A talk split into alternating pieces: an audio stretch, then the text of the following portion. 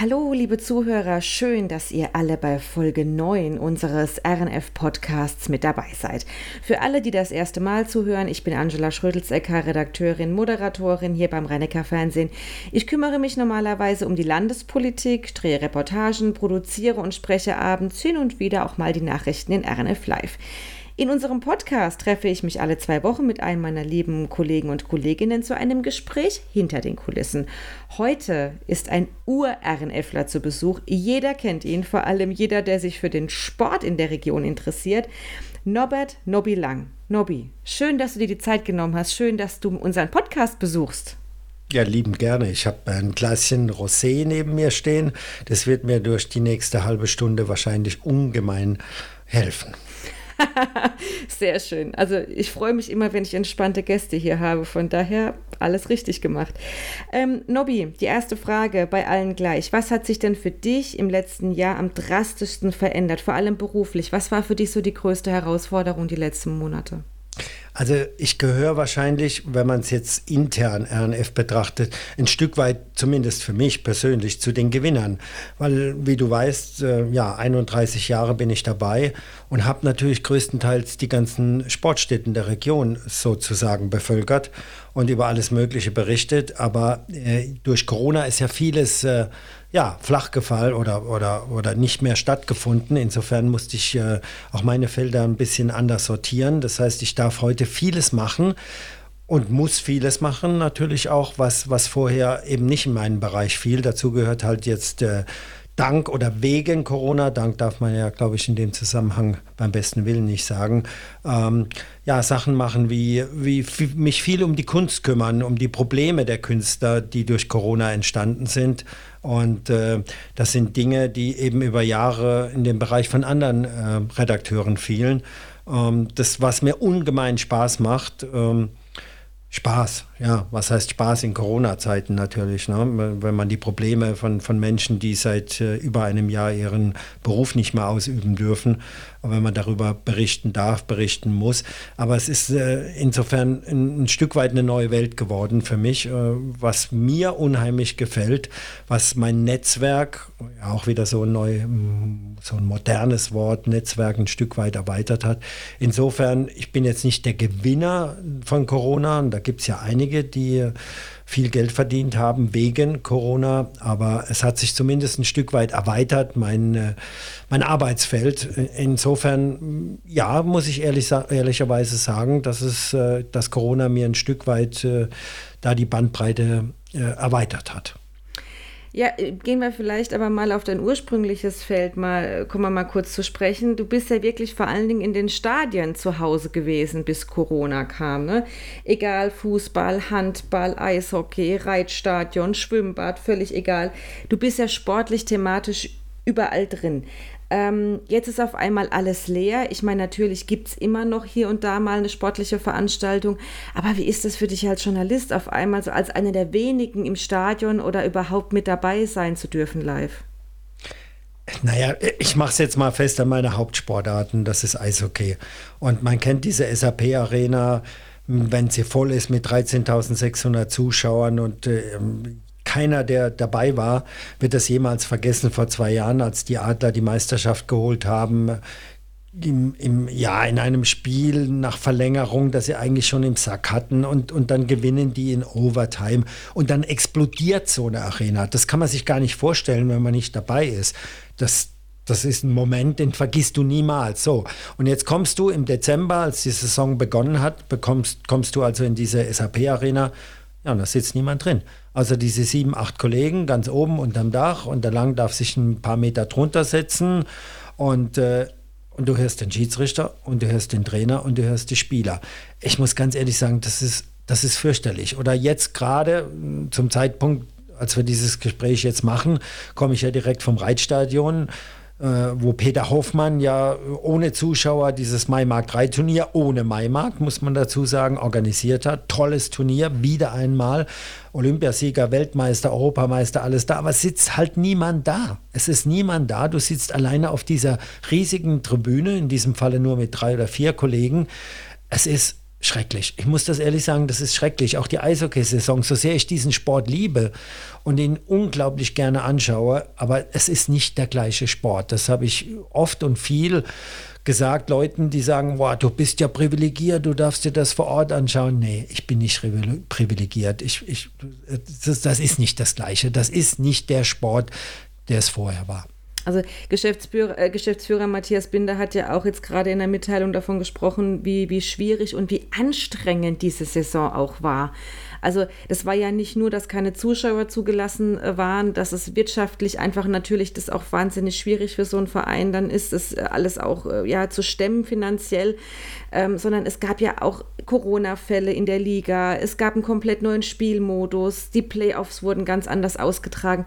Das waren ja echt auch teilweise schräge Geschichten, die sich da abgespielt haben, ne? Naja, ich erinnere gerade nach dem, nach dem Ausscheiden gegen Wolfsburg habe ich hinterher ein Interview gemacht mit, mit Torwart Dennis Endras und er hat dann etwas gesagt, was ich im ersten Moment dachte, was meint er eigentlich damit? Da hat er nämlich die Ehefrauen gelobt. Die Ehefrauen gerade von den Neuzugängen in der Corona-Zeit, die ja hierher kamen, äh, keine sozialen Kontakte haben durften und quasi allein zu Hause saßen, während die Männer halt immerhin zum Training gehen konnten, ihre Spiele machen konnten und die Frauen, ja, die saßen zu Hause, teilweise äh, ja, aus Kanada, aus den USA kommend, die Sprache nicht sprechend, äh, demnach kein Fernseh schauend und sonst auch überhaupt keine sozialen Kontakte hatte. Und ein paar Minuten später ist mir das tatsächlich aufgegangen, denn Profisportler, die müssen ja, die müssen ja extrem diszipliniert sein in diesen Tagen, weil die dürfen ja um ihren Beruf auszuüben, ja überhaupt kein Risiko einzugehen, während der eine oder andere von uns sich ja tatsächlich vielleicht ähm, ungewollt oder, oder gewollt und aber nicht dürfend äh, mit Freunden trifft, mit ein oder zwei, vielleicht sogar drei, was er gar, alles gar nicht darf. Das kann der Profisportler nicht machen, weil der riskiert natürlich da, dabei, dass, dass, dass er zum Corona-Fall wird und damit kann er seinen Beruf nicht mehr ausüben, weil seine Mannschaft nicht mehr spielen darf. Also das hat diese Saison gerade ich sag's mal, im Eishockey waren sie sehr diszipliniert. Das hat die Saison für die natürlich brutal schwer gemacht, weil wenn du überhaupt keine Ablenkung hast und du bist nur angewiesen auf das, was dein Beruf ausmacht, Training fahren, trainieren, nach Hause fahren, zu Hause sitzen, dann spielen, dann nochmal spielen, dann wieder spielen, nach Hause fahren, aber sonst dich nicht treffen zu können mit irgendjemand. Und gerade für die Neuzugänge ist es ja wichtig, dass sie sich ja ein bisschen die Region anschauen, dass sie ein bisschen heimisch werden hier. Das all das war nicht möglich. Und das hat gerade, und das trifft ja nicht nur das Eishockey, sondern andere auch, aber ich kann ja jetzt nur, weil, weil da habe ich ja natürlich, bin ich ganz nah dran. Ähm, das war ungemein schwer. Ja, das kann ich mir wirklich vorstellen. Und gerade wie du sagst, für die ganze Familie, die ja dann sozusagen natürlich da auch mitziehen muss. Es bringt ja nichts, wenn die Frau sich irgendwo trifft und kommt dann nach Hause und schleppt dann möglicherweise was an.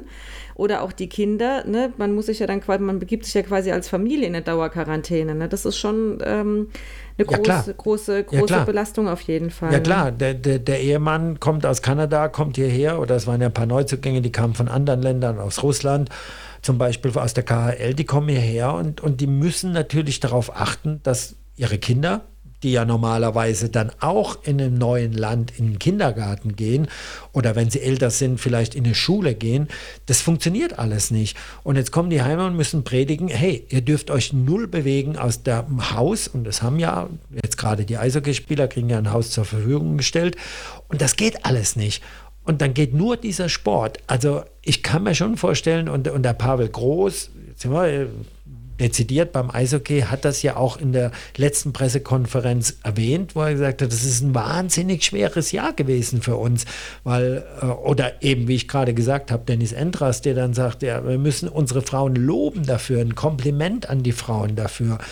Ähm, wenn man sich das vorstellt, man ist in einem fremden Land, man, man kann niemand kennenlernen, man sitzt nur in seinem eigenen Haus herum und das Tag aus, Tag ein. Also, und der, und der Sportler selbst darf auch nichts anderes sehen. Und wer jemals Leistungssport gemacht hat, der weiß, dass, dass du musst ein bisschen Abwechslung haben. Wenn dein Kopf nur bei diesem einen Thema ist, also quasi monothematisch unterwegs ist, dann schränkt das die Leistung natürlich auch ein. In diesem Falle natürlich auf dem Eis jetzt haben wir mal so ein bisschen schon was zusammengefasst, wie, wie schwer die Saison war.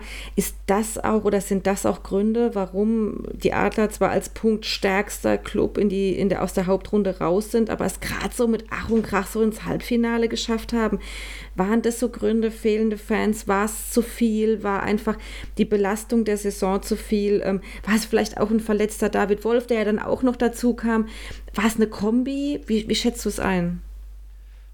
Also es ist sicher immer eine Kombi, wenn, wenn eine Mannschaft verliert, wenn sie, wenn sie mehrfach verliert, wenn wir jetzt auf den Fußball gehen, wo es, wo es quasi eine Niederlagenserie gibt und der Trainer dann letztendlich als das ärmste Schwein dann gehen muss. Ich glaube, bei den Adlern war es tatsächlich so, und jetzt, jetzt komme ich nochmal zurück, weil es ja auch medial bundesweit ein großes Thema war, dass Pavel Groß die Liga angegriffen hat und, und gesagt hat, dass, äh, ja, dass der Liga schuld wäre, dass sie seit einem Jahr zusammen sind. Er hat ja gesagt, 1. Mai 2020 sind wir zusammengekommen und jetzt ist ein Jahr vorbei und das würde niemand aushalten.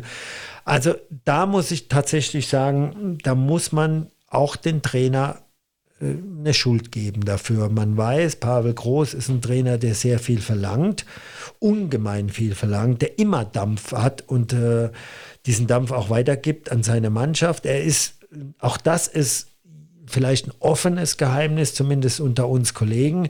Er ist jetzt keiner, der jetzt geliebt wird von seinen Spielern, weil er eben gen genau diese Dinge fordert und, und und will. Und äh, ich glaube, er hat es einfach ein bisschen übertrieben in der Saison. Er hat einfach zu lange aufs Gaspedal getreten. Und äh, da ist dann tatsächlich das, was er dann sagt, nach einem Jahr kannst du das dann einfach nicht mehr ab. Diesen ständigen Druck, dieser Druck, Druck, Druck und nochmal Druck, den, äh, der, der wandelt sich irgendwann bei, auch bei einem Profisportler, denn der ist ja auch nur ein Mensch. Der ist ja kein Computer oder ein Roboter, den du einfach auf auf 1 drückst und dann läuft er, der hat ja auch Gefühle, da hat er ein Stück weit überzogen. Ich will das nicht als, als Hauptgrund nennen dafür, warum es nach einer Vorrunde, wenn man es so nennen will, die prima verlaufen ist, zwei Drittel lang. Zum Ende hin wurde es dann doch ein bisschen schwächer. Und, äh, äh, aber ich, ich glaube schon, dass das einer der, der Hauptgründe ist dafür, warum die Mannschaft dann am Ende hin doch äh, deutlich schwächer wurde. Physisch und physisch, und das muss man einfach dazu sagen für die Nichtsportler, physisch resultiert ja auch immer aus der Psyche heraus. Wenn dein Kopf irgendwann leer ist, dann, dann laufen die Beine auch nicht mehr so, wie sie laufen sollen, obwohl sie physisch natürlich, ich weiß, das klingt jetzt vielleicht ein bisschen doof, was ich sage, aber wer jemals ein bisschen mehr Sport gemacht hat, kann das, kann das durchaus nachvollziehen.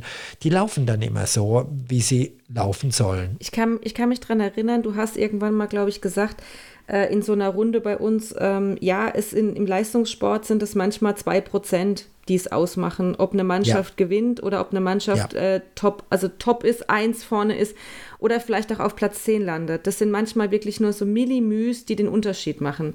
Und ich kann mir schon vorstellen, wenn dann die Psyche irgendwann mal so ein bisschen dicht macht und sagt, ich kann nicht mehr, ich bin ausgebrannt, dass dann genau diese 2% dann fehlen, um dann das dann durchzuziehen bis zum Ende. Meinst du das damit? Ist es das so ein bisschen? Ja, ein Stück weit. Ich sagte, ich gebe dir ein anderes Beispiel. Es, jetzt bringen wir mal auf Tennis rüber, meine persönliche Lieblingssportart weil ich es gerne spiele, seit vielen Jahren im Verein bin. Wir nehmen mal die Nummer 1, nehmen den Djokovic und nehmen jetzt mal, ich sag mal irgendwas, die Nummer 114 der Weltrangliste. Ne? Da meint man, da ist ein Riesenunterschied. Dann gibt es ein, ein ganz bekanntes Trainingsspiel im Tennis, da stellst du irgendwo in die Ecke hinten eine Flasche hin, gegenüber ist derjenige, der sich schlagen soll. Und jetzt sagen die Trainer, pass mal auf, ich hau dir jetzt, ich gebe dir jetzt 20 Bälle, du haust die Flasche da links hinten weg. Ne? So, die Nummer 1 und 114 haben die gleiche Trefferquote. Der trifft die Wasserflasche, die da hinten links im, links im Eck steht, trifft er genauso oft wie die, 100, die 114 wie die 101. Aber wenn es dann ins Spiel rübergeht, wenn es dann um Punkte geht, dann trifft die 100, äh, die, die 1 trifft dem, die Flasche halt einfach zehnmal so oft wie die 114. Das ist diese Kopfsituation. Mhm. Da ist der Wettbewerb plötzlich da, da ist die 114 mit dem Kopf nicht mehr so da und die 1 sagt, was, das Ding haue ich weg. Und das haue ich dann so und so oft weg. Und das ist eben der Sport, der sich eben nicht nur in dem, in, im physischen Teil abspielt, sondern eben im Kopf abspielt. Der eine hat das Selbstbewusstsein, der andere ist einfach müde, weil ihm der Trainer jetzt zum x Male den Druck, den Druck, den Druck auferlegt hat, dass er jetzt unbedingt da noch hingehen muss und da noch hingehen muss. Du wirst dann müde. Und durch dieses Müde sein, ich hoffe, ich habe das jetzt einigermaßen verständlich dargelegt. Absolut, ja, ja. Aber das wird, das wird jeder Sportpsychologe ganz genauso erklären. Und deswegen nochmal zwischen der Nummer 1 einer Liga, und da kannst du, jetzt nehmen wir mal tatsächlich Eishockey immer wieder mein Beispiel. Im Fußball sind es dann tatsächlich ein Stück weit das Talent und die Mannschaft zusammen, aber da ist zwischen der, zwischen der Nummer 1, die vorne steht, und der 14 im Eishockey, 14 Erstligisten, da ist 5% Unterschied. 5% ist nicht viel, wenn man ganz ehrlich ist. Lass es 4% sein. Aber sie sind tatsächlich dann doch ungemein viel, wenn es darum geht, jetzt dieses Ding reinzumachen oder den vielleicht zu verballern. Und das sind genau die kleinen, die kleinen Unterschiede im Leistungssport, ähm, die dann dazu führen, dass die einen eben auf 1 stehen und die anderen auf 14 stehen. Aber müsste das Pavel Groß nicht eigentlich besser wissen? Ich meine, ich habe ihn selbst ne, als Teenager im Friedrichspark als Spieler erlebt, habe eine Meisterschaft mit ihm erlebt, sozusagen von der Tribüne. Ja, er hat drei gemacht, er hat drei ne? gewonnen. Also an als eine, Spieler. genau, genau. Und ich, müsste er es nicht eigentlich besser wissen? Müsste er nicht eigentlich wissen, wie man dann die Spieler packt und mitnimmt auf den letzten Metern? Naja, er hat es ja Jetzt muss man dazu sagen, für die, die sich nicht auskennen im Eishockey, war er ja lange Zeit in Wolfsburg Trainer, hat dabei dreimal das Finale erreicht mit einer Mannschaft, wo die einen sagen, boah, ist ein Wunder, dass er es geschafft hat, sehe ich anders. Man hat da auch viel Geld gehabt, hat viel gute Spieler zusammengeholt. Er hat am Ende eben nicht die Meisterschaft geholt. In Mannheim hat er eine prima Truppe zusammengestellt, bekommen, gewollt und hat die Meisterschaft geholt vor zwei Jahren. Es ist ein, er, er bewegt sich auf einem ganz, ganz, ganz, ganz, ganz schmalen Grad. Es kann kippen auf die eine Seite, dass, dass es eben dann früh zu Ende ist. Es kann allerdings auch gut gehen, wie es vor zwei Jahren war, wo dann Spieler eben auch sagen, ich kann ihn nicht mehr sehen, aber diese Wut, und das ist ja auch so ein Prozess, auch das ist wieder was, ich, ich sage das jetzt oft und ich möchte es auch nicht hundertmal sagen, weil das klingt dann wieder von oben herunter, aber es ist natürlich so, eine Mannschaft ist eine große Gruppe, das sind Profis. Jeder spielt erstmal nur für sich, aber er spielt eigentlich auch für die Mannschaft. Das ist im Eishockey viel eher noch der Fall, als es im Fußball ist, wo sie ja ohnehin alle Millionäre sind, wo der Ego-Shooter viel größer noch vorhanden ist, als es vielleicht im Eishockey ist. Aber wenn sich so eine Gruppe zusammentut und sagt, hey, darf ich es leise sagen, diesem Arsch zeigen wir es jetzt, dass wir richtig geil sind. Dann entsteht so ein Prozess eben auch, wo, wo so ein böser Trainer, den sie eigentlich alle nicht irgendwie leiten können, wo dann so ein Prozess entsteht, so, dem, dem werden wir es jetzt zeigen. Und das zum Beispiel ist passiert in Mannheim vor zwei Jahren, meiner Ansicht nach. Wenn du andere fragst, die haben vielleicht eine völlig andere Meinung.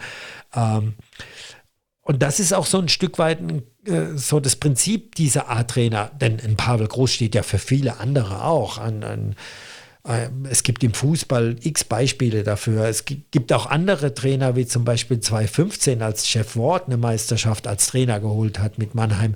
Für den wären die, ja, wenn der gesagt hätte, ihr zieht euch jetzt nackt aus und geht da raus aufs Eis und haut jeden um, der da draußen steht, hätten die es auch gemacht. Also es gibt so unterschiedliche Trainertypen. Äh, die natürlich alle das Ziel haben, äh, irgendwo am Ende vorne zu stehen, die es schaffen, mit dem einen oder anderen System innerhalb der Mannschaft eben dieses extra noch rauszuholen. Aber jetzt ne, haben wir dieses, also ich meine, die Adler, die haben immer klares Ziel, Meister. Da ist immer, ja. das ist immer das erklärte, äh, erklärte Ziel, da brauchen wir gar nicht drüber reden. Dieses Jahr hat es eben halt nur fürs Halbfinale ge gereicht. Was muss denn deiner Meinung nach passieren, dass nächste Saison äh, wieder, ne, dass es dann vielleicht wieder bis ganz nach oben reicht? Äh, was, was muss kommen? Was mu ist Pavel Groß der Richtige, der das jetzt weitermacht? Wie, was glaubst du? Erzähl mal so ein bisschen deine Einschätzung. Also klar ist, Pavel Groß hat einen Vertrag. Pavel Groß wird von äh, unterstützt von, von oben, wird supported von, von Daniel Hopp, der ja letztendlich das, das letzte Wort hat, was das angeht. Mannheim hat natürlich die letzten Jahre, du sagst gerade, ist immer das Ziel, Meister zu werden. Jetzt muss man dazu sagen, das haben 13 andere auch in der deutschen Eishockey-Liga. Und es gibt andere Traditionsvereine wie Köln und Düsseldorf, die seit Jahrzehnten keinen Titel mehr geholt haben, die wie Köln ja eher darum kämpfen, dass sie überhaupt überleben momentan. Das ist ja auch eine riesen Eishockey-Tradition. Ähm, Pavel Groß wird Trainer bleiben, das ist ja gar keine Frage in Mannheim. Aber ich glaube, das System Groß bedingt, dass man eine höhere äh, Fluktuation hat jedes Jahr dass sieben, acht, neun Spieler vielleicht ausgewechselt werden. Äh, wenn, denn das System hat eben zur Folge, wenn du dieselben, und das sind ja 23, 24 im Eishockey, dass das dann irgendwann wie, wie hieß das früher mal, ausgelutscht ist dann irgendwann. Insofern glaube ich, es wird, es wird äh, Personal ausgetauscht, das ohne Frage ist auch notwendig, denn gerade was die Neuzugänge anging in der letzten Saison, lag äh, der Manager der Axel Alevara lag da doch schon bei dem einen oder anderen kräftig daneben, was ihm im ersten Jahr eben gelungen ist, eine super Mannschaft zusammenzustellen. Äh, da hat er jetzt sich ein bisschen verzockt. Insofern, äh, ja, das wird weitergehen und ich bin auch der festen Überzeugung, Mannheim wird unter einem Trainer Pavel Groß nicht mehr diese Saisons erleben, die wir hatten in der Vergangenheit unter einem Thiel Fowler, wo mal einmal wie 2012 ein Finale rauskommt, dass man dann unglücklich verliert gegen Berlin und dann kommen mal wieder zwei fürchterliche Saisons, wo man gerade so bangen muss um die, um die Playoffs und dann wieder eine Meisterschaft holen unter einem wunderbaren, für mich übrigens der beste Trainer und der interessanteste, der spannendste Trainer, Jeff Ward 2015, der dann ja leider gegangen ist nach der Meisterschaft, nach nur einem Jahr von sich aus. Und dann die Jahre danach, wo man wieder daneben lag. Also Mannheim wird unter einem Trainer Pavel Groß die nächsten Jahre immer um die Meisterschaft mitspielen. Äh, die Methode, die dazu führt, okay, da kann ich jetzt sagen, ich wollte kein Spieler unter ihm sein, aber solange der groß erfolgreich ist, was willst du dann sagen? Man kann es nichts sagen, dann nimmt man das natürlich auch als ein Daniel Hopp, wenn das so eine Garantie genau. ist für einen, ne, dann sagt man, okay, ne, dann nehme ich, nehm ich das in Kauf und ähm, ja, die Spieler müssen halt mit. So, dann ist das so. Ähm, was, was fasziniert dich denn am Eishockey? Du bist ja schon als 15-Jähriger, hast du im Friedrichspark gestanden und die Adler angefeuert. Was ist für dich, was, was macht Eishockey für dich so besonders? Ja, das ist eine gute Frage. Und, und es, es ist schwer zu erklären, aber mit einfachen Worten gesagt. Und dann muss man einen Vergleich ziehen wiederum.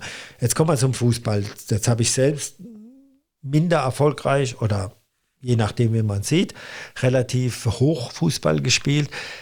Aber was ist Fußball, was ja diese Sportart ist in Deutschland weltweit, wenn man jetzt von Amerika mal absieht, was macht die so faszinierend? Das erschließt sich mir heute im hohen Alter nicht mehr.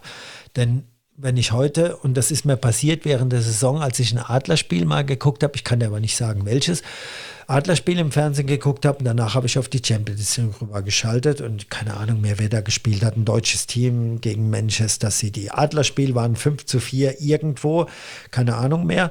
Und dann schaltest du darüber, du siehst neun Tore, du siehst immer Action, du siehst äh, alle Mannschaften logischerweise, du hast die Zeit nicht, der Platz ist klein. Also spielst du nach vorne. Es entstehen Chancen, es entstehen Schüsse. So. Und dann komme ich aus diesem Spiel raus und denke mir, oh, jetzt gehst du rüber zu den Kollegen von Sky und guckst dir da mal diese Champions League an. Ich glaube, es war Gladbach Man City. Ja, das war's. So, ich gucke da rein. Das Spiel geht 20 Minuten. In diesen 20 Minuten ist aber auch mal überhaupt nichts passiert. Das ist Fußball manchmal. Klar, es gibt auch Spiele, die sind ausschweifend, da geht es dann auch mal 4-3 aus, aber das ist ja die Ausnahme. So, und dann spielen diese Pässe, 16er hin und her, langen Ball wird abgeblockt, kommt wieder zurück. 20 Minuten pure Langeweile. Jetzt werden mich alle Fußballfans natürlich abschießen und sagen, du hast ja keine Ahnung davon. Stimmt nicht, Freunde. Dafür habe ich es lang genug gespielt. Aber Eishockey ist einfach immer etwas los. Es ist immer Action, da ist keine Langeweile drin. Du kannst nicht nach hinten spielen. Ja, das machst du einmal, aber dein Ziel ist es immer nach vorne zu kommen. Und wenn du nur hinten spielst, dann gibt es kein Spiel und dann, dann kassierst du irgendwann ein 07, 08, 09. Das ist für mich die Kombination, dann natürlich auch diese Symbiose zwischen äh, ja, natürlich schnellem Spiel und diesem Körpereinsatz. Denn wenn du diesen Sport betreibst, dann weißt du, äh, du hast keine Sekunde Ruhe. Dir hängt ständig einer am Ärmel, dir will ständig einer an den Kragen und wenn du hinten an der Bande stehst und spielst das Ding nicht schnell genug weg, dann haut es dich da kräftig rein. Insofern, ja, wenn man jetzt dieses Maskuline in den Vordergrund stellen würde und, oder müsste oder sollte, dann ist es vielleicht das Spiel der Spiele. Neben, das muss ich dazu sagen, weil das steht für mich noch ein bisschen drüber, ist American Football. Ja, da komme ich, du bist der. Habe ich dir das Stichwort gegeben du hast mir jetzt? jetzt bei genau das. Ach Gott, jetzt kommen wir dahin. Ja. Jetzt kommen wir nämlich genau dahin. Du hast nämlich in den USA gelebt, auch eine Zeit. Du hast da die NHL erlebt und du hast natürlich ähm, auch American Football erlebt. Ähm, vielleicht erstmal ganz kurz USA, wie kam es dazu? Vielleicht fangen wir mal da kurz an. Da kam es ein Stück weit natürlich durch, durch den Fußball dazu. Äh, die, es ist lange, lange, Angie ist das hier. Naja, das sieht man, wie alt ich bin. Äh, es gab eine Zeit nach der großen Ära, Franz Beckenbauer, Kosmos New York. Die ganz Älteren werden sich daran erinnern. Da hat man versucht, ja den Profifußball ein bisschen dort aufzubauen. Und äh, ich war jetzt nicht der hochtalentierte, aber auch nicht der untalentierteste Fußballer. Also dritte Liga, wird sie heute heißen, damals hieß sie anders. Und äh, ja, da hat man dann da drüben ein Stück weit versucht, äh, so ein, so ein semi-professionelles aufzubauen. Das war der eine Grund. Äh, da konnte ich da drüben ein bisschen spielen an der Ostküste, habe nebenbei auch ein paar Kurse besucht an der Uni und so weiter und so fort. Ist alles, alles lange her. Aber und äh, ohne auf die Details jetzt einzugehen, äh, es waren drei Jahre, die ich dort verbracht habe. Im jungen Alter muss man sagen, weil hier hat es einfach nicht gereicht, um den großen Fußball zu erreichen. War auch gut so, war auch alles in Ordnung und hätte auch nie gereicht, allenfalls diese dritte Liga vielleicht. Es war eine ungemein gute Zeit und ich kann das immer, immer, immer, noch einmal immer wiederholen, wenn man in jungen Jahren seine Heimat verlässt, egal wohin man geht, geht in ein anderes Land. Die Sprache, okay, in Englisch hat man ja aus der Schule gehabt. Äh, das hilft einem dann im ersten Moment ein Stück weit, aber es ist natürlich bei weitem nicht so gut wie das, was man haben müsste. Das lernt man dann dazu. Andere Kulturen kennenlernen, andere Menschen kennenlernen die ganzen Dinge, die man, die man, man, man hat ja doch ein eingeschränktes Weltbild, wenn man nur in Deutschland oder egal wo aufwächst und geht da nur anders hin. Also das kann ich immer, immer, immer wieder nur empfehlen. Mir hat es äh, ja ein Stück weit das Leben extrem verändert. Ich war damals 22 Jahre, bin mit 25 oder knapp 26 wieder zurückgekommen und äh, es war, es war einfach ja, heute, heute, es war nicht die schönste Zeit, das darf man vielleicht nicht sagen, aber es war eine, eine Zeit, die die ganze Person Nobby lang komplett verändert hat. Ja, und du hast eben auch ähm, die Liebe, glaube ich, zu solchen Sportarten wie American Football dann entdeckt, ne? Also war das auch so die Zeit, in der das entstand? Ja, klar. Ne? Ja klar, also erstmal natürlich, ich habe an der Ostküste anderthalb Stunden südlich von äh, Washington gelebt, in Richmond, Virginia wunderschöne Stadt, ähnlich wie Mannheim. Wenn man reinkommt, denkt man, was ist denn das eigentlich? Und wenn man äh, drei Monate da ist, sieht man die Schönheit dieser Stadt. Aber natürlich war ich oft in Washington, äh, habe mir Eishockey angeguckt, aber da gibt es eine ne wirklich wunderschöne Story. Äh, Freunde vom Fußball, logischerweise, die haben irgendwann gesagt, äh, lass uns doch am, äh, am Wochenende spielen die Redskins gegen Dallas gegen die Cowboys. Also damals Cowboys war das Größte. Ich war mit 17 zum ersten Mal in den USA. Das erste, was ich im Fernsehen gesehen habe, war ein Spiel der, äh, der, der Cowboys. Und ich habe gesagt, ja, ja, ja, kann man machen, am Sonntag, ja. Ähm, holt ihr mich ab? Ja, wir holen dich ab. Wann kommt ihr? Ja, wir sind so um halb neun da. Ich sage, seid ihr eigentlich noch ganz normal? Um 13 Uhr geht das Spiel los und äh, anderthalb Stunden von hier aus, äh, da sind wir ja um Szene in Washington. Was machen wir am Stadion? Komm einfach, komm einfach mit. Und dann habe ich zum ersten Mal das erlebt, was ja auch diese NFL ausmacht, wenn denn Zuschauer zugelassen sind.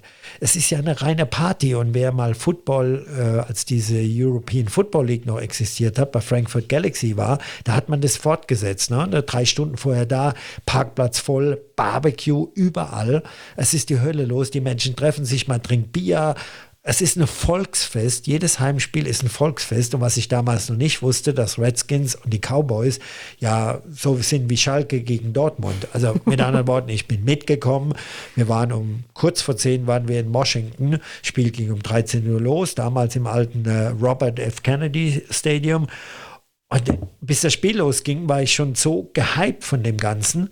Und dann läuft dieses Spiel, das ja aus europäischen oder deutschen Augen mit viel Unterbrechungen versehen ist. Spielzug, Unterbrechung, da kommen die Werbepausen, diese ständigen vom Fernsehen, durchaus gewollt. Dafür gibt es halt auch taktisch, Milliarden. Alles sehr taktisch angelegt, alles auch sehr, sehr strategisch. Ne? Ja, aber diese Stimmung, es gibt ja keine Gesänge in den USA, nicht wie wir das kennen, wo dann der Stehplatz da plötzlich anfängt, äh, minutenlang ein Lied zu singen. Nein, aber es ist in diesen Stadien sowas von laut, wenn der gegnerische Quarterback vielleicht die Nicht-Footballer wissen es nicht, aber der Quarterback macht halt seine Ansagen, bevor der nächste Spielzug beginnt. Und jetzt versucht natürlich die Heimkulisse es so laut zu machen, dass der seine Ansagen gar nicht unterbringt, weil die ihn gar nicht verstehen.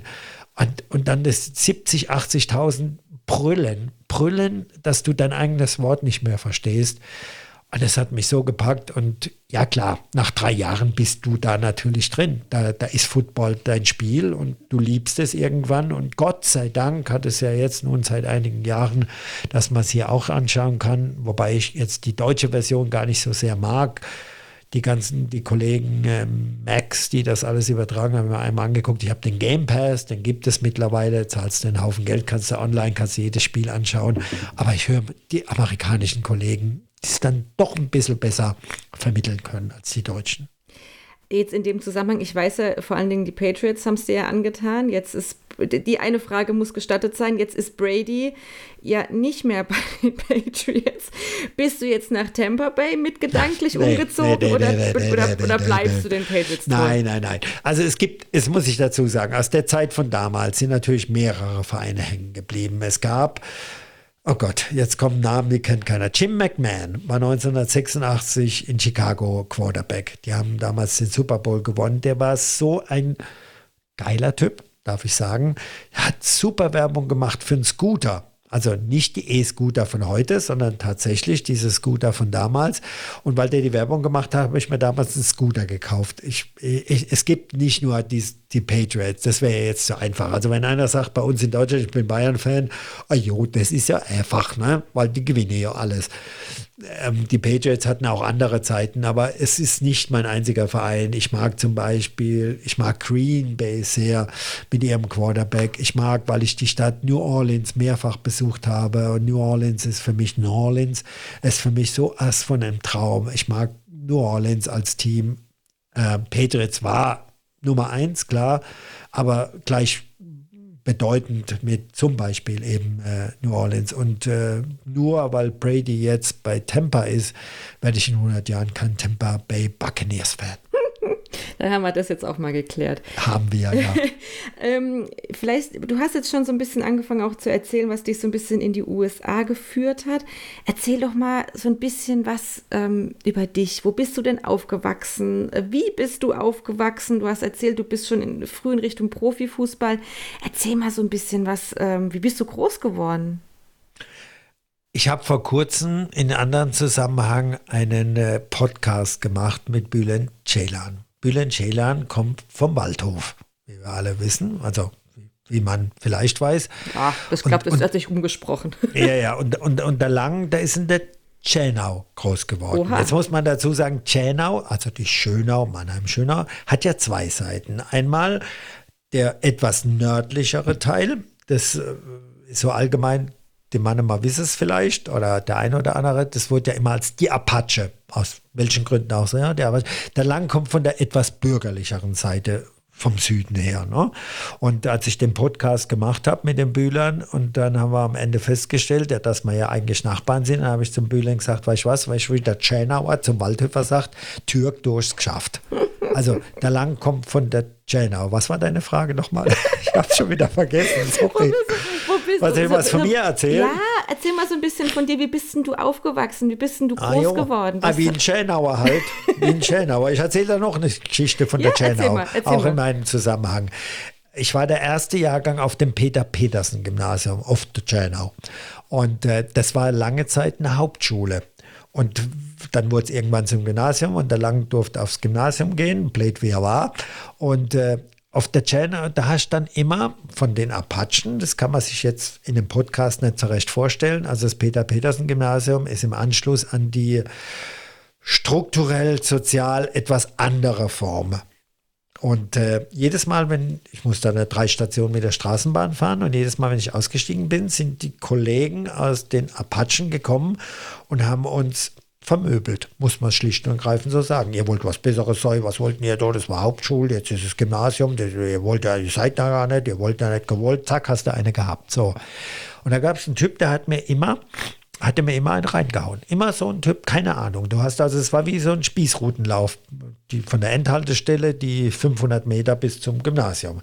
So, und jedes Mal, wenn ich nach Hause gekommen bin, Thema Aufwachsen, und habe so irgendwie einen roter Fleck gehabt im Gesicht, hat mir meine Mutter und ich liebe sie, hat mir meine Mutter eine Ohrfeige gegeben. Und sie gesagt hat, was bist denn du eigentlich für ein Junge? Wehr dich doch endlich mal. So, jetzt kommt der Punkt. Irgendwann einmal nach der 15. Ohrfeig fährt er lang mit der Straßenbahn, steigt hinaus und der Typ kommt wieder auf mich zu mit dem Fahrrädel. Da habe ich gedacht, so, bevor ich jetzt wieder eine Ohrfeige kriege von meiner Mutter, muss ich irgendwas machen. Da so, war die der Angst größer vor der ja, Mutter. die Angst vor der Mutter war größer.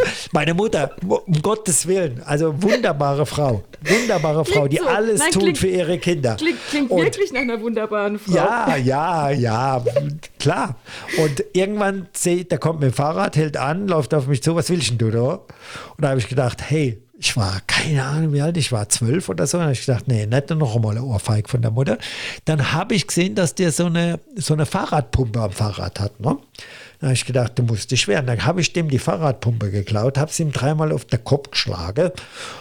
Danach hat der Typ mich nie mehr angelangt. Danach habe ich meine Ruhe gehabt. Entweder hat sich's rumgesprochen, Achtung, pass auf, der kleine Fuzzi da vorne, den greif ich besser nicht mehr an. Hab nie mehr eine Ohrfeige gekriegt von meiner Mutter und der Typ und die anderen haben mich nie mehr angepackt. So, das ist die Kindheit vom Lang. Herrlich, absolut herrlich. Das ist, das ist jetzt wirklich nicht erfunden. Ich weiß ja, dass äh, die großen Stars, die erfinden dann irgendwelche Stories, äh, die sie erzählen, dass das alles so wunderbar packt. Aber das ist tatsächlich so. Und ich muss meiner Mutter heute noch dankbar sein dafür, dass sie das gemacht hat, weil sonst wäre ich immer noch der kleine Knirps gewesen, der so mit eingeschränkten Armen, "Oh, bitte schlag mich nicht oder so. Aber ich habe gedacht, du musst, du musst irgendwas tun. Bums. Und vor Fahrradpumpe auf Dachschädel, das passt immer. Offenbar, offenbar. Und, es, ähm, und es hat dir mit Sicherheit auch geholfen, eben auf dem Weg Richtung Profisport. Ähm, magst du vielleicht da mal so ein paar Sätze erzählen? Wie bist du Naja, denn dazu jetzt, gekommen? Jetzt kommen wir zu Schönau. Ne? Jetzt kommen wir zu die Älteren. Ne? Jetzt ist, äh, es gibt eine, der, war, der Uwe war, glaube ich, Fußballer des Jahres Deutschland wohlgemerkt. Ne? 89 oder 88. Uwe Rahn war mein Nachbar. Also Nachbar.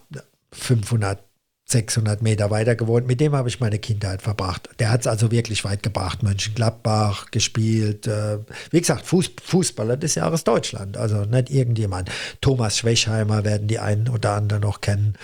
Äh, der Emisch, der mm, ja, Bundesliga gespielt hat, dann Trainer in Kaiserslautern war, der Dimizionanis, jedem Waldhöfer wird das sagen, der Pando, sein Bruder, mit all denen habe ich zusammengespielt, Roland Dickieser, der ja auch ein Idol ist auf dem Waldhof. Wir haben bis zur B-Jugend zusammengespielt und dann hat er lang sich entschieden, dass äh, das in der A-Jugend, nachdem der VfR Mannheim, der damals auch noch eine Größe, fast gleichbedeutend mit dem Waldhof, gesagt hat, oh, den Nobby, den hätten wir gern bei uns. Dann ist der Nobby rübergegangen zum VfR Mannheim, was ja wie schon damals Seppel Herberger, 30er Jahre, ja da eine große Nummer war.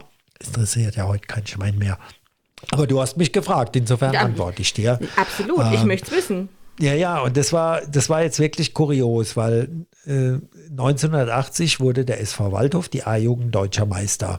Und aus dieser A-Jugend ist ja damals rekrutiert worden, ein großer Teil davon, der 1983 dann mit dem Waldhof von der zweiten in die ersten Liga aufgestanden, äh, aufgestiegen ist. Also viele dieser Namen, die ich gerade genannt habe, waren damals im Team.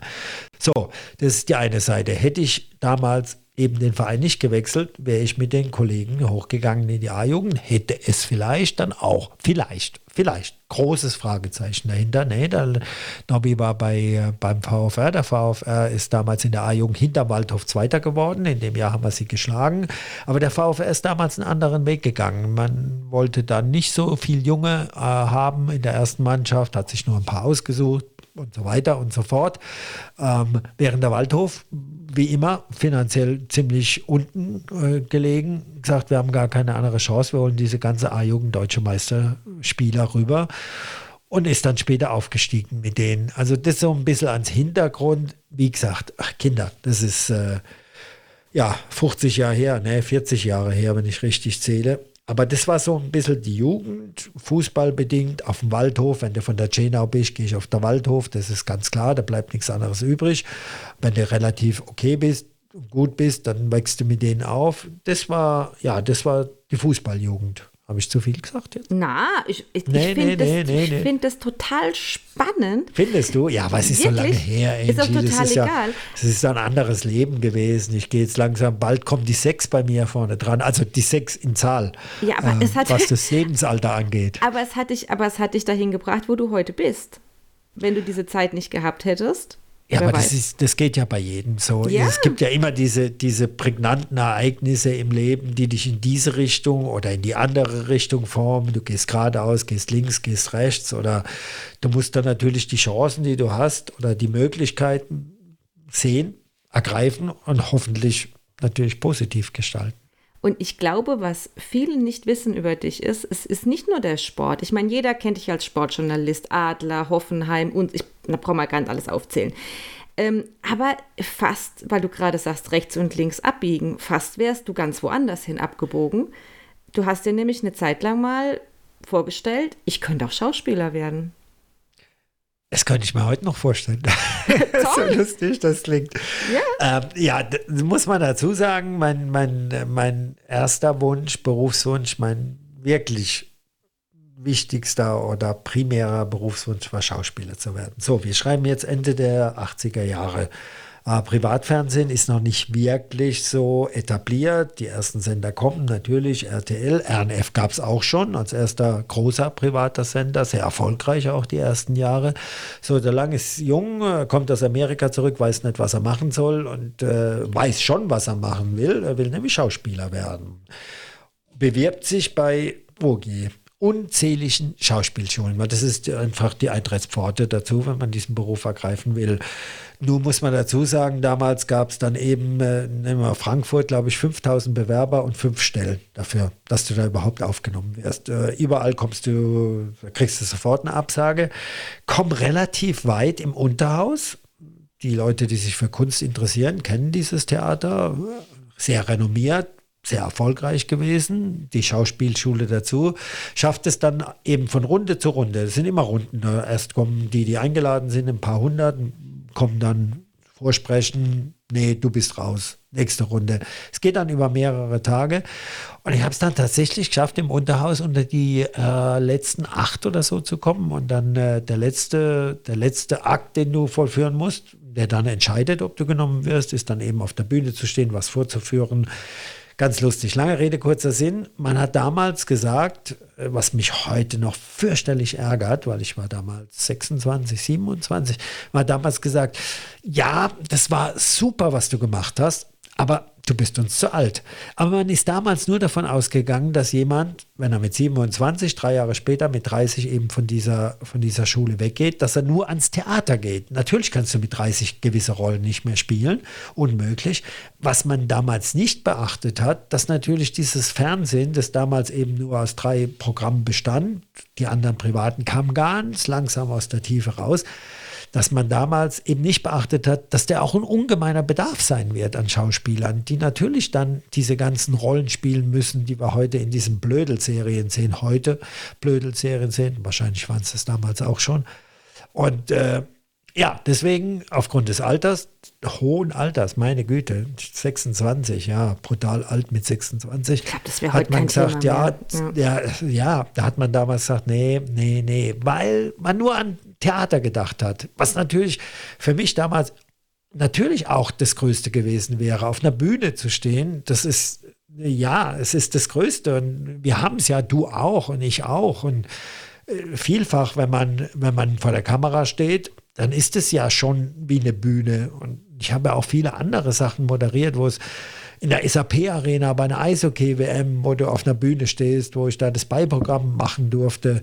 Das ist wie eine Bühne. Insofern kommen sich diese Berufe natürlich, wenn man Fernsehen macht, nicht wenn man Zeitung macht oder Radio macht, wo man relativ anonym ist, kommen sich natürlich schon, schon relativ nah. Aber ja, jetzt mit bald 60 ist es natürlich schon ja, der Lebenstraum, der sich nicht erfüllt hat. Schade. Ah, wer weiß, vielleicht hm, man steckt Aber so nicht. Spielen Johannes ist das oder was auf der Bühne?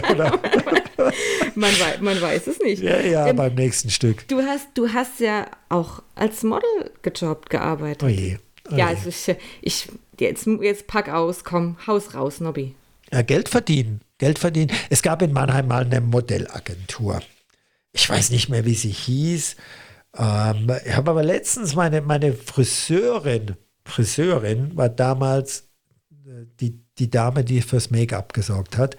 Und die haben wir uns gerade vor kurzem drüber unterhalten, was so eine tolle Zeit ist. Also es gab so eine Modellschule in Mannheim und äh, bis da bin ich halt hingegangen, habe gedacht, mag man heute kaum noch glauben, gell? Da lang sah auch schon mal anders aus. Äh, bin da halt hingegangen, habe Kurse gemacht und dann äh, haben die gesagt, ja, äh, ist ganz nett. Es hat natürlich nie wegen der Größe 1,83 ist zu klein als männliches Modell. Aber es hat immerhin dazu gereicht, dass es zwei, drei Agenturen gab in Frankfurt, die gesagt haben, oh ja, den können wir nehmen.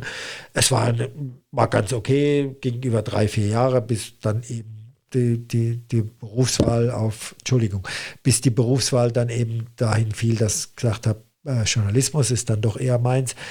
War eine gute Zeit, war, war nett. Ich habe mein Geld mitverdient. Also mein Geld. War schon relativ viel Geld für, für die damalige Zeit, also alles Ende der 80er Jahre. Hat Spaß gemacht. Und, äh, aber du bist natürlich, bist natürlich ja, du bist eine, eine Stange, der was angezogen wird und du läufst dann raus. Aber es ist natürlich auch ein gar nicht so schlechtes Training gewesen, wie übrigens auch der Profisport kein schlechtes Training ist für das, für das spätere Leben. Äh, würde ich gerne gleich nochmal vertiefen. Aber es war natürlich, du musst auf eine Bühne raus, nicht wahr? Du, du, du, du bist angezogen, gehst da raus und da draußen sitzen Menschen und du musst da draußen eben rumlaufen. Ne? Einmal hin, einmal zurück, wenn möglich zwei, dreimal. Völlig idiotisch, nichts für, für den Kopf, aber, aber dieses. Äh, ja, dieses sich präsentieren, sich einem Publikum zu zeigen, zu zeigen, was ja viele Menschen gar nicht können und was auch völlig okay ist, war dann schon ein Stück weit auch eine Schule für das, was später kam, was ich aber zu diesem Zeitpunkt noch gar nicht wusste.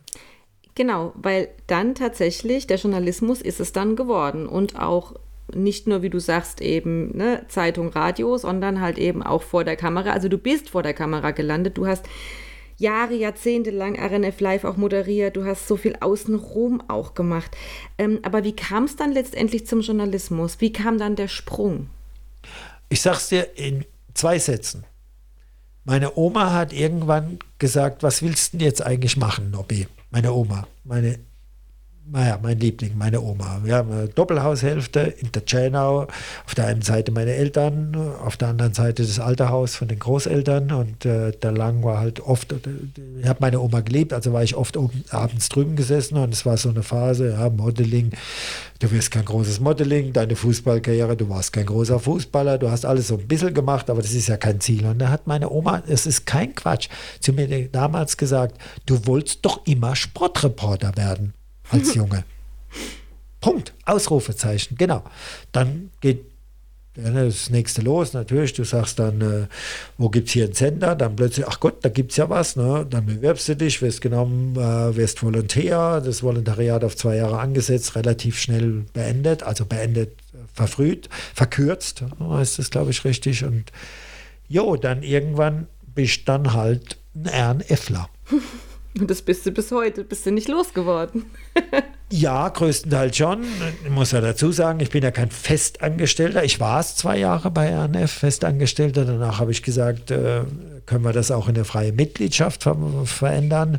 Freie Mitgliedschaft in der Form, dass ich mache primär euch, aber ich würde auch gerne ab und zu mal ein bisschen was anderes machen, was ja dann in der Festanstellung gar nicht möglich ist, weil da musst du ja deine Arbeitskraft zu 100 Prozent dem geben, der dich bezahlt, was ja völlig okay ist. Aber äh, das war damals der Wunsch. Aber ja, natürlich, äh, das, ist, das ist ja das, das Interessante an diesem Sender. Die Leute sind ja lange, lange dabei. Du ja auch schon ja, mittlerweile. Seit 2008.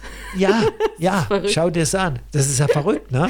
Die, die, das ist ja Wahnsinn. Und, und ich 31 Jahre gemeinsam mit Markus Hoffmann ähm, am 2. April 1990 die Redaktion betreten. Er damals als fertiger Redakteur, da ich dann damals als, als Volontär.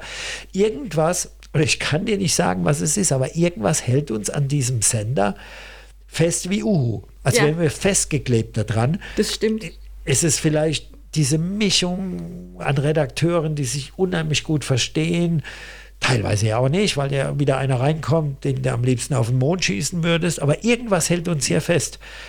Ich kann dir nicht sagen, was es ist, aber es ist tatsächlich so. Und ich weiß noch, und du auch, als der mittlerweile leider verstorbene Andreas Schneider-Neureuter von SMP RNF übernommen hat. Der kam von einem Auslandstermin zurück, hat sich dann bei uns in die Redaktion gestellt äh, an einem Morgen und hat jeden vorstellen lassen, hat sich vorstellen, äh, jeder musste sich vorstellen.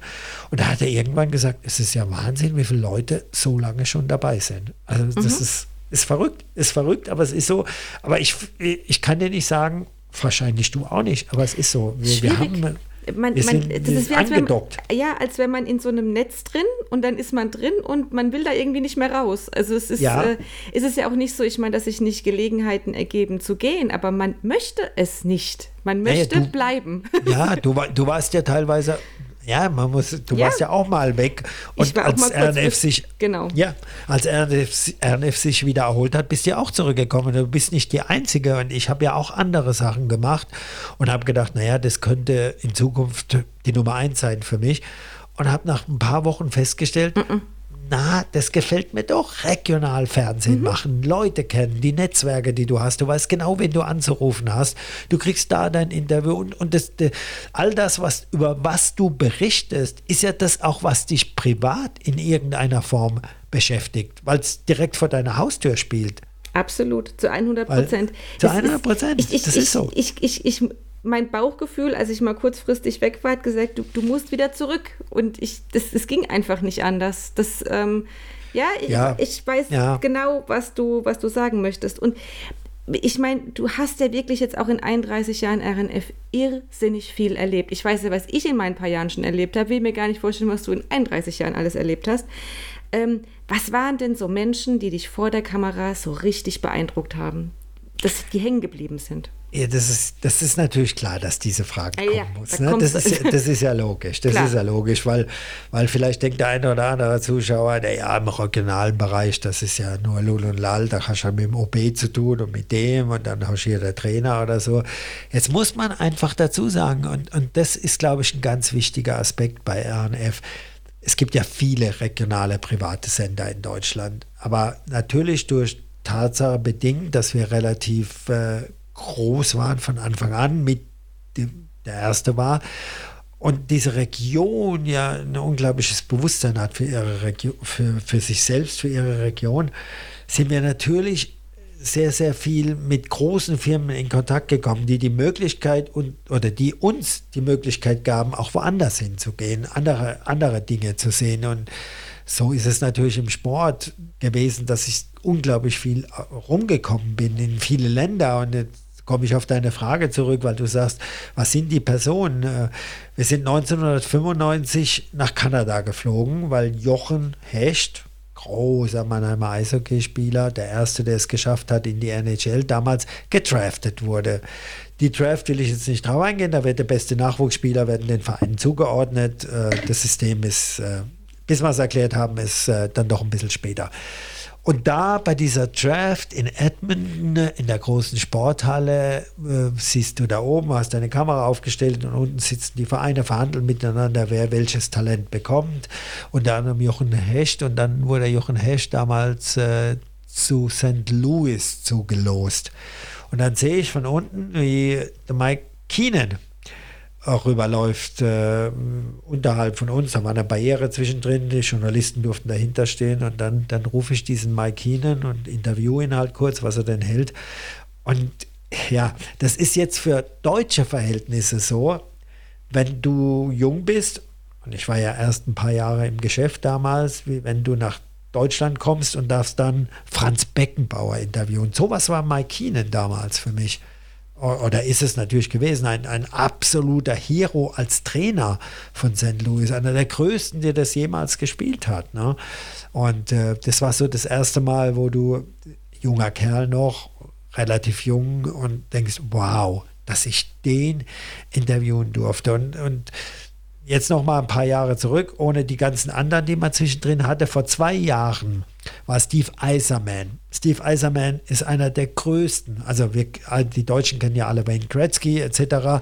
Aber Steve Eiserman steht nur eine klitzekleine Stufe unter Wayne Gretzky und dieser Steve Eiserman, Manager von Detroit mittlerweile, kam mehrfach nach Mannheim, weil er sich einen Spieler von Mannheim anschauen wollte.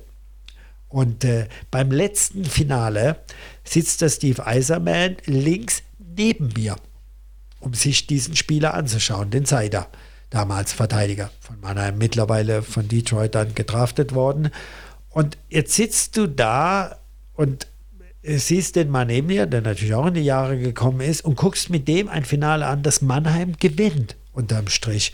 Und da sitzt einer, der ist eine Legende. Das ist wirklich eine Legende. Das ist so ein Lothar Matthäus, so doof der Lothar Matthäus ist, des Eishockeys in Nordamerika. Der hat alles gewonnen. Das ist, das, das ist Wahnsinn, was der Junge geleistet hat. Hast der, du atmen können während des Spiels? Nein, du, das ist ja auch klar. Das ist ja, ist ja eh logisch, weil wenn du das so lange Jahre machst, kann neben dir, da ist dir scheißegal, wer neben ja, dir sitzt. Da kann der Papst neben dir sitzen, da kann äh, Rockefeller, das ist nur einfach ein normaler Mensch. Das ist ja auch ein Prozess, den du ja auch kennst. Ne? Am Anfang bist du so ein bisschen ehrfürchtig, wenn du zum ersten Mal dem OB ein Mikro halten darfst da kriegst du irgendwann der Franz Beckmann, da kriegst du die alle und am Strich ist es dann letztendlich einer von vielen. Ne? Aber das machst du dir in dem Abend war es mir ja egal, weil ich musste das Spiel beobachten, mitschreiben, gucken und aber dann unterhältst du dich mit Steve Eiserman und denkst, hey, fuck, das ist gar nicht so übel, was du gemacht hast in deinem Leben. Neben dir sitzt einer, den du noch gesehen hast, äh, wie er gespielt hat, wie er einen Stanley Cup gewonnen hat. Äh, und jetzt sitzt er neben dir und du hältst dich mit dem wie, wie, wie ja, wie ein Kumpel oder so.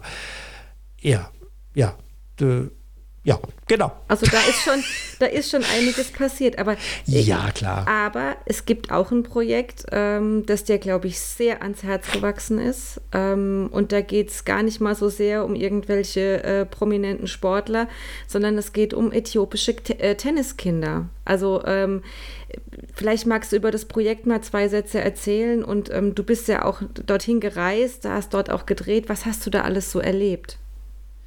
Ja, das ist, das muss man jetzt sagen, das ist ein Herzensprojekt natürlich. Also, es gibt in Äthiopien zwei Tennisspieler. Tennis in Äthiopien, muss man sich vorstellen. In Äthiopien gibt es Läufer, aber das Tennis spielt überhaupt kein, keine Rolle in so einem Land, wie man ja weiß, wenn man sich ein bisschen für Tennis interessiert. Da gibt es ein Projekt, das haben diese zwei Männer ins Leben gerufen, mit dem Ziel, junge Kinder über das Tennis-Projekt eine Schulbildung zuzuführen, die letztendlich ermöglicht, dass sie aus diesen Slums, aus denen sie alle kommen, herauskommen. Also, soweit hört sich das jetzt erstmal gut, gut an. Äh, gibt ja viele Projekte in Afrika, hunderte, wahrscheinlich tausende sogar. Und äh, dieses Projekt ist durch die Tatsache, dass der Rektor der deutschen Botschaftsschule, die gibt es überall, die deutschen Schulen, überall, wo die Deutschen sind, in allen Ländern dieser Welt, wo dann die Angehörigen, die Kinder der Botschaftsangehörigen äh, ihren Schulabschluss machen können oder zur Schule gehen zu können. Und der Direktor in Äthiopien, in Addis Abeba, kam aus Sandhausen. Dieser Direktor hat dann äh, eine Verbindung hergestellt zum Racket Center in Nussloch, das ja von Manfred Lautenschläger äh, gebaut, unterstützt wurde und heute noch auch mehr oder weniger äh, über den Geschäftsführer Dr. Matthias Zimmermann geleitet wird. So, da kam der Kontakt her. Und dann hat man sich entschieden, von Deutschland aus dieses Projekt zu unterstützen. Das ist der erste Teil. So entstand das Ganze. So, und irgendwann haben wir davon erfahren, über den Matthias Zimmermann, Dr. Matthias Zimmermann, mittlerweile ein guter Freund von mir, äh, dass dieses Projekt existiert. Er hat gesagt, wollte er darüber nicht mal berichten. Das ist ja hochspannend. Das sind 60, 70 Kinder, die äh, eben äh, ja, eine schulische Ausbildung kriegen durch die Tatsache, dass sie Tennis spielen. Wenn sie gut sind im Tennis, kriegen sie durch Sponsoren die Möglichkeit, auf private Schulen zu gehen deutlich höherwertiger sind als, als die äthiopischen, wie man sich vorstellen kann. Und am Ende vielleicht schaffen sie es ja dann, einen guten Abschluss zu machen, äh, vielleicht sogar durch Tennis ins Ausland zu gehen, was ja einer ja, vorbildhaft geschafft hat. So, wir sind 2008 zum ersten Mal nach Äthiopien geflogen und äh, wer, es hat sich verändert, das Land mittlerweile, wer aber noch nie in Afrika war, also, also auf Safari, diese üblichen Dinger mit Lodges, und kommt in so, so eine Stadt wie Addis Abeba, so ein Moloch mit sieben Millionen Menschen, unzählige, man weiß es ja nicht, weil es nicht gezählt wird, und ist dort ein paar Tage dort zum ersten Dreh, mittlerweile sind wir dreimal dort gewesen, der, ist schwer zu sagen, aber der kriegt einen anderen Blick auf das, wie wir hier leben. Und diese Kinder zu sehen dort, die morgens um sechs auf den Tennisplatz kommen, dann gehen sie um 8 in die Schule, dann kommen sie um 14 Uhr nach Hause. Durch dieses Projekt kriegen sie nochmal schulischen Unterricht am Nachmittag, bekommen dann um 16, 17 Uhr, und das ist das Wichtigste, eine warme Mahlzeit am Tag. Weil das ist nicht normal. Es ist nicht sicher, dass du in Äthiopien jeden Tag was zu essen bekommst und schon gar nicht, dass du was Warmes bekommst. Und dürfen dann nochmal Tennis spielen und gehen dann zurück in ihre ganz klar gesagt, in ihre Hütten, in ihre Slums, in ihre Baracken. Und wir haben von einem, der es mittlerweile geschafft hat, Jonas Gebre, der aus diesem Projekt rausgekommen ist, der auf der Müllhalde groß geworden ist, in die Schule gegangen ist, diese schulische Ausbildung als Bester der internationalen Schule raus ist, nach Amerika ein Stipendium gekriegt hat, weil er gut Tennis spielen kann, dort seinen Bachelor, seinen Master gemacht hat, jetzt wieder zurückgegangen ist. Und wir haben diese Slums besucht. Wir waren dort. Und ich kann dir versichern, länger als 20 Minuten hältst du das nicht aus. Der Geruch ist fürchterlich.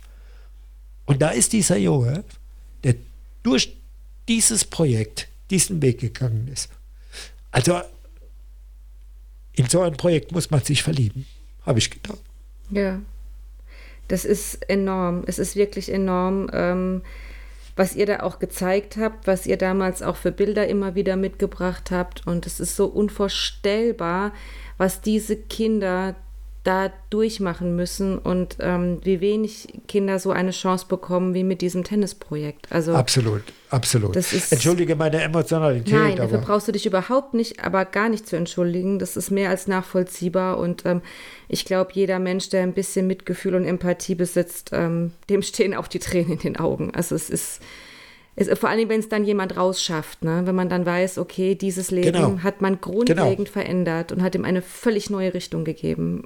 Also, also wir haben damals von dem ersten, äh, von dem ersten Flug und dem ersten Bericht damals in Addis haben wir Kollegen und wir hatten ja schon durch, äh, Entschuldige, BASF und andere Firmen haben ja doch schon einige äh, von den Kollegen äh, Tage in Afrika verbracht. Man hat mir damals gesagt, okay, pass auf, äh, kauft ihr am besten in Frankfurt eine Flasche Whisky im Duty Free, weil wegen dem Essen dort, da ist es besser, wenn du abends essen gehst, wenn du vorher einen Whisky trinkst, äh, Verdauung, bla bla bla bla.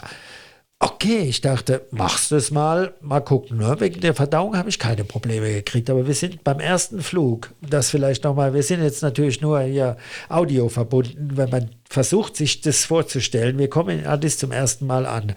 Du steigst aus diesem Flughafen aus, fürchterlich immer Loch. Du nimmst dann, wir sind abgeholt mit dem Auto und wenn du vom Flughafen losfährst, gibt es so einen kleinen Kreisverkehr. So, dieser Kreisverkehr fährst du rein und da sitzt eine Frau mit ihrem Kind.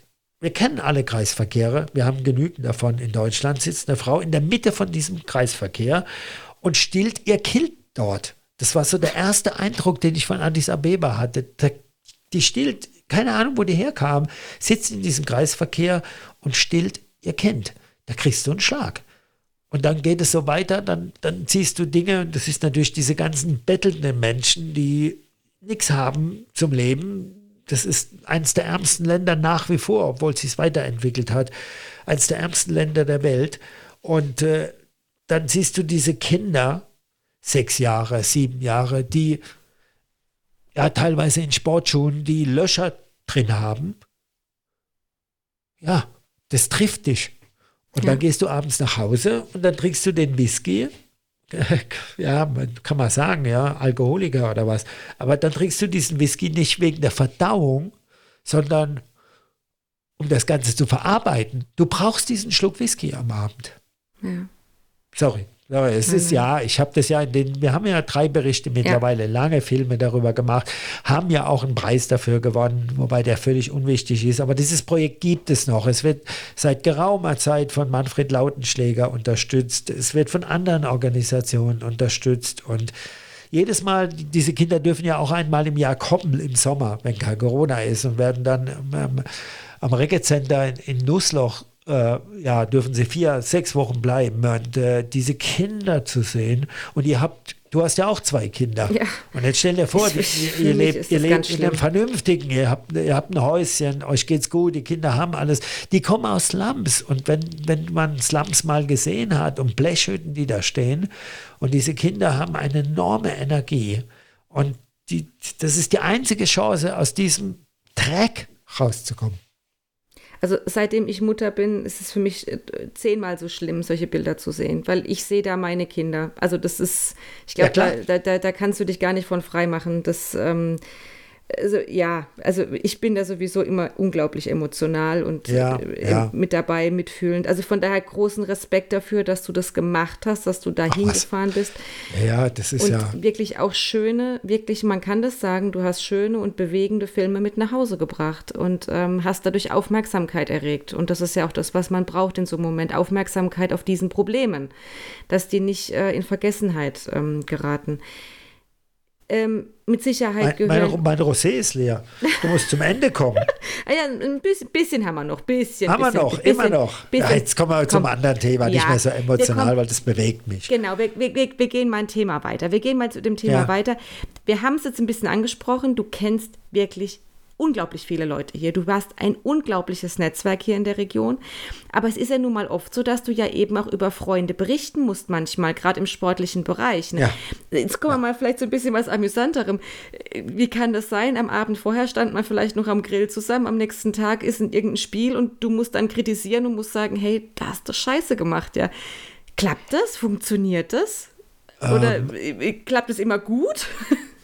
es, es, ist tatsächlich schwer. Man muss es ja sagen. Eigentlich sagt man uns Journalisten ja, oder man, man, die erste Aufgabe ist, hab keine Nähe zu den Protagonisten, über die du berichtest. Logischerweise. Nun, nun habe ich immer Jahrzehnte dieses Adlermagazin gemacht. Das ist ein Verein, den ich als ja, Heranwachsender stand ich auf dem Stehplatz, habe die unterstützt, musste da, habe mitgeschrien, später auf den Leitern gestanden. Dann irgendwann kommst du in diese Position, wo du ja die Seiten wechselst. Du bist ja kein Fan mehr. Das ist ja das, was uns oft vorgeworfen wird. Ach, ihr seid ja so fanhaft und ihr macht das alles zu gut. Und es gibt viele, viele Stories. Ich war ja mit einigen Spielern super befreundet. Äh, die älteren Eishockey-Fans, Rob Simetta in den 90er Jahren, den habe ich, glaube ich, mittlerweile zehnmal besucht in Toronto. Ähm, es, ist, es ist in der Tat nicht so einfach, wenn du da unten siehst, hier ist einer, den kennst du gut. Das ist ein netter Kerl, mit dem hast vielleicht schon ein Bier zusammen getrunken. Jetzt spielt er einen Müll zusammen da unten. So, bewertest du den Müll dann tatsächlich so, wie er ist, nämlich als Müll? Oder versuchst du dir Ausreden zu suchen, dass es der Müll bedingt ist aufgrund von, keine Ahnung, ich habe ja gehört, seine Frau will ihn verlassen, bla bla. Ähm, das macht die Sache nicht ganz einfach. Auf der anderen Seite äh, hörst du dann immer wieder, und das habe ich ja auch erlebt. Ich habe es versucht natürlich zu trennen, dieses Private mit dem, mit dem äh, Sportlichen, was du zu beurteilen hast.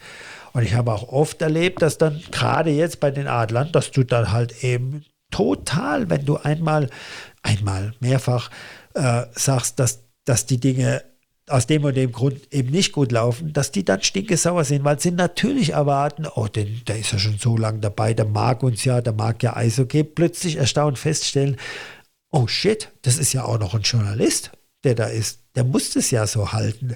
Aber ich gebe dir recht, es, es macht, ganz ehrlich, es macht es schwer.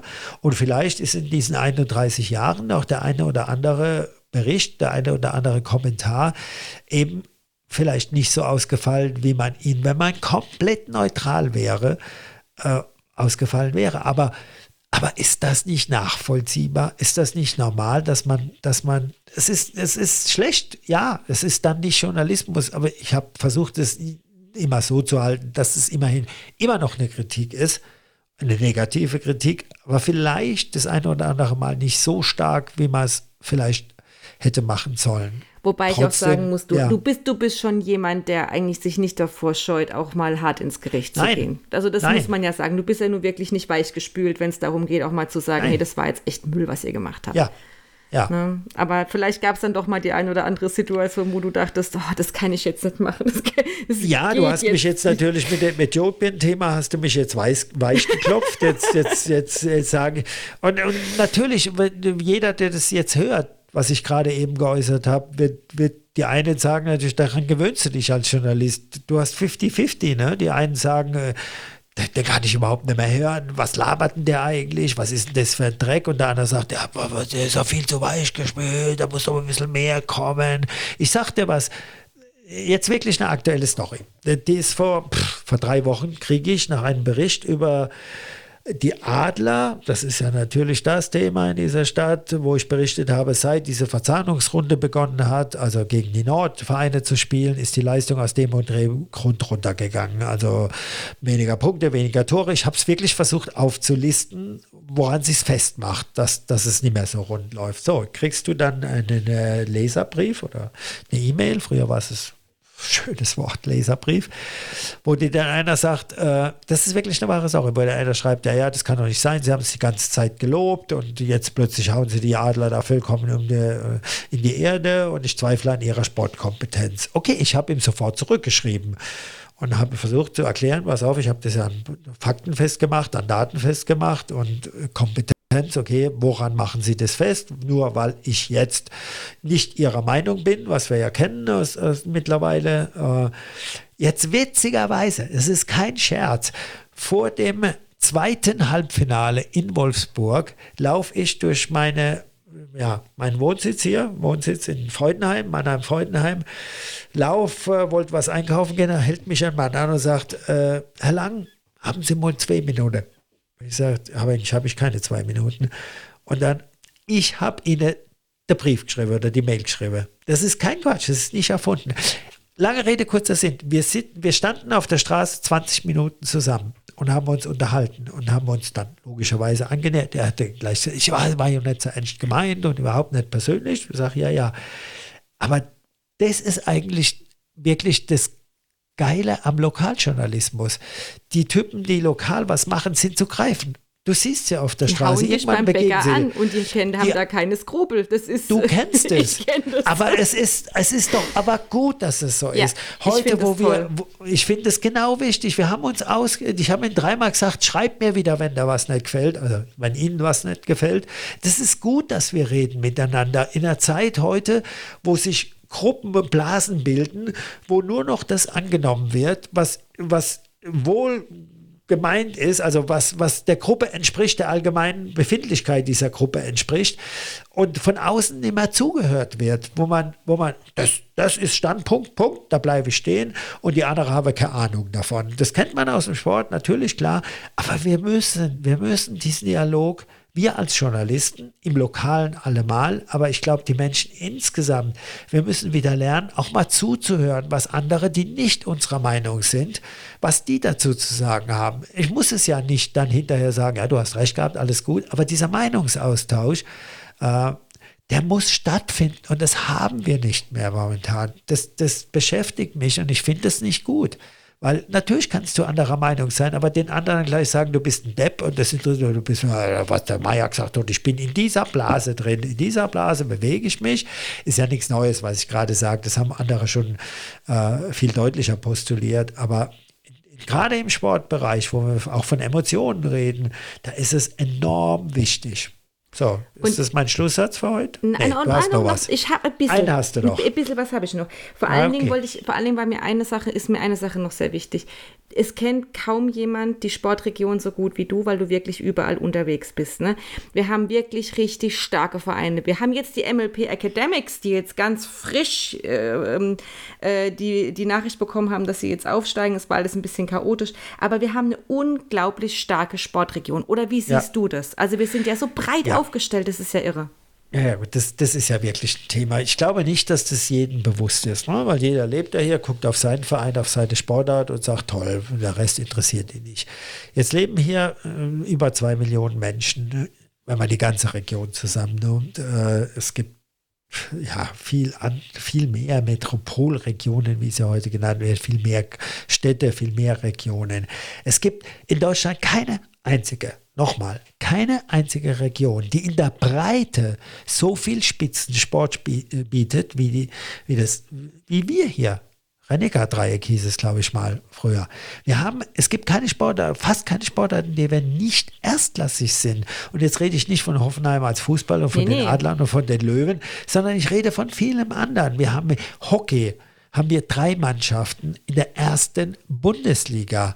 Wir haben jetzt, wie du angesprochen hast, Basketball lange Zeit in den 70ern, 60ern, ja ohnehin der USC damals äh, Rekordmeister, dann abgetaucht, jetzt wieder aufgestiegen. Wir haben hier ein Angebot an Sport, hochklassigem Sport, jetzt reden wir, aber vorhin erwähnt, Reiten, zweimal Europameisterschaft hier, Championat von Deutschland. Das ist ja Wahnsinn, was wir hier haben. Natürlich trifft es den einen oder anderen, interessiert das nicht. Klaro, der hat seinen Fußball, der hat seinen Waldhof, der hat sein Hoffenheim, der hat seine Adler, seine Löwen. Aber wenn man sich das mal vor Augen führt, da sind wir ja sowas von privilegiert in dieser, in dieser Region, was diesen Sport angeht. Klaro, nochmal, es mag nicht jeder, die eine oder andere Sportart, aber sich das mal, ja, mal zu überlegen, was es hier gibt.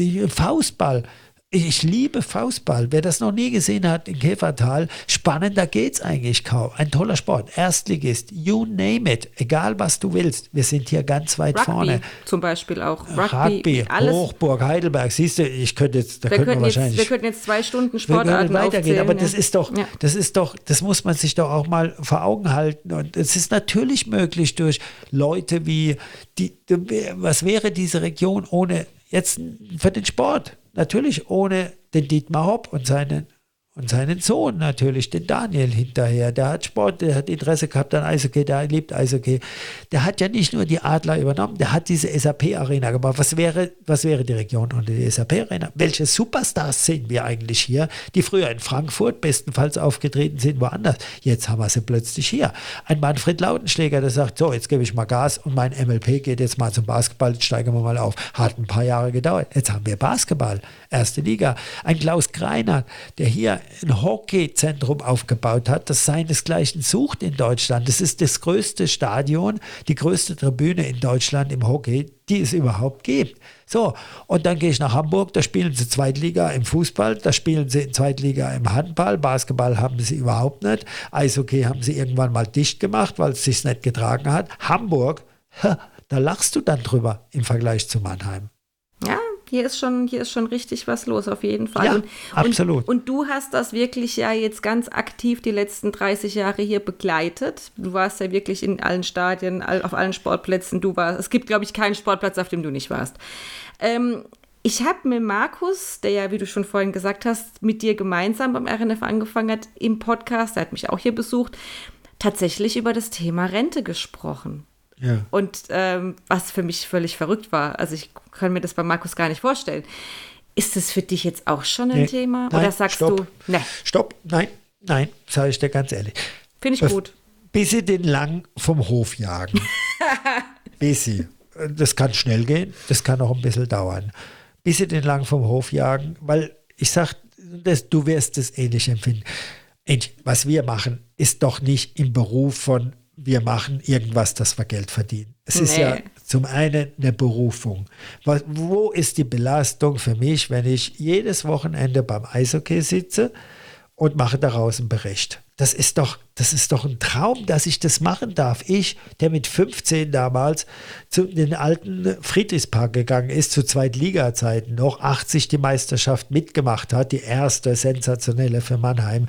Und heute habe ich dieses ungemein große Privileg, darüber berichten zu dürfen das kostet mich weder im Kopf Kraft noch kostet es mich. Und ich, ich, ich hebe den Hut für die ganzen Menschen, die da draußen ja hart körperlich arbeiten müssen. Und ich hoffe, man lässt sie frühzeitig in Rente gehen, dass sie wirklich noch was haben von der Rente und nicht, nicht körperlich dann ein halbes Frack sind, bevor sie das machen. Aber unser Job ist doch eigentlich, was, ich kriege doch Geld dafür, dass ich Dinge mir anschaue, die ich mir sowieso angeschaut hätte.